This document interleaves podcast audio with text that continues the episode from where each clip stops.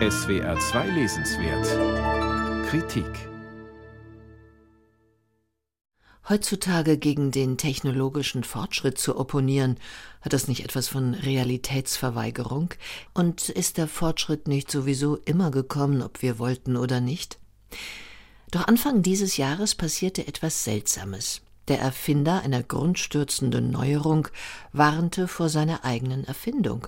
Sam Altman sprach vom Gefahrenpotenzial seiner Software ChatGPT.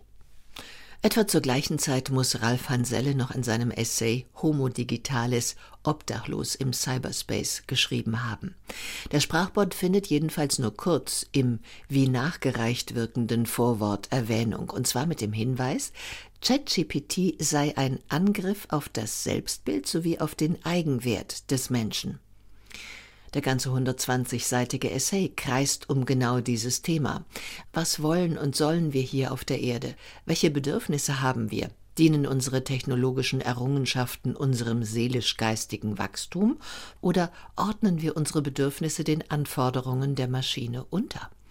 Ralf Hanselle widmet sich den Antworten auf diese Fragen unerschrocken, was heißen soll, ohne Angst davor, von den Kritikern als Kulturpessimist, ressentimentgeladener Ewiggestriger oder als sentimentaler Idealist gescholten zu werden.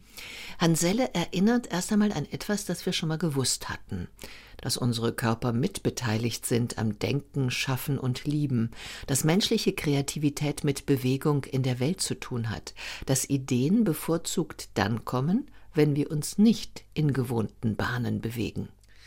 Aber wie kam es dann zu dem, was Hanselle ganz richtig als Flucht in den virtuellen Raum bezeichnet?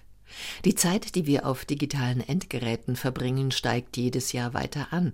Wie kam es zur fortschreitenden Entwertung, Hanselle nennt es Auflösung der Wirklichkeit? Wenn wir dem Autor in seinem Rückblick folgen, dann begann alles mit der industriellen Revolution.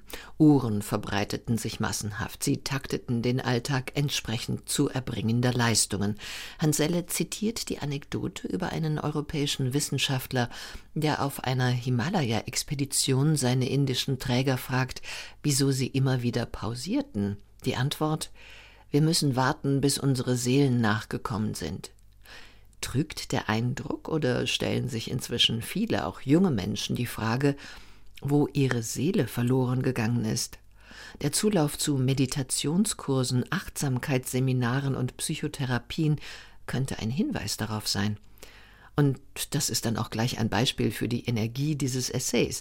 Er provoziert auf jeder Seite eigene Gedanken des Lesers, seine Kommentare, ruft seine Erinnerungen hervor und weckt die Lust auf eine Debatte. Zwei von fünf Kapiteln handeln vom Kollaps der christlichen Religion und dem machtvollen Erscheinen einer neuen. Hanselle nennt sie Dataismus dieser neuen Heilslehre dienen wir seit Jahren mit unseren Posts in sozialen Netzwerken, unseren Mails und unseren Manuskripten im Netz, macht Hanselle klar. Mit diesen Daten füttern die neuen Hohepriester dann ihre KI-Programme, die uns gegen ein gewisses Entgelt das Leben bequemer machen sollen. Wir brauchen nicht mehr in die Welt hinauszugehen, suggerieren sie. Wir können sitzen bleiben und werden bedient. Wenn wir aber vor den Geräten sitzen bleiben, dann werden wir wohl vergessen, dass wir aus Geist, Seele und Leib bestehen und was Menschlichkeit bedeutet. Ralf Hanselles Essay über die Kehrseite des technologischen Fortschritts verdient unser aller Aufmerksamkeit.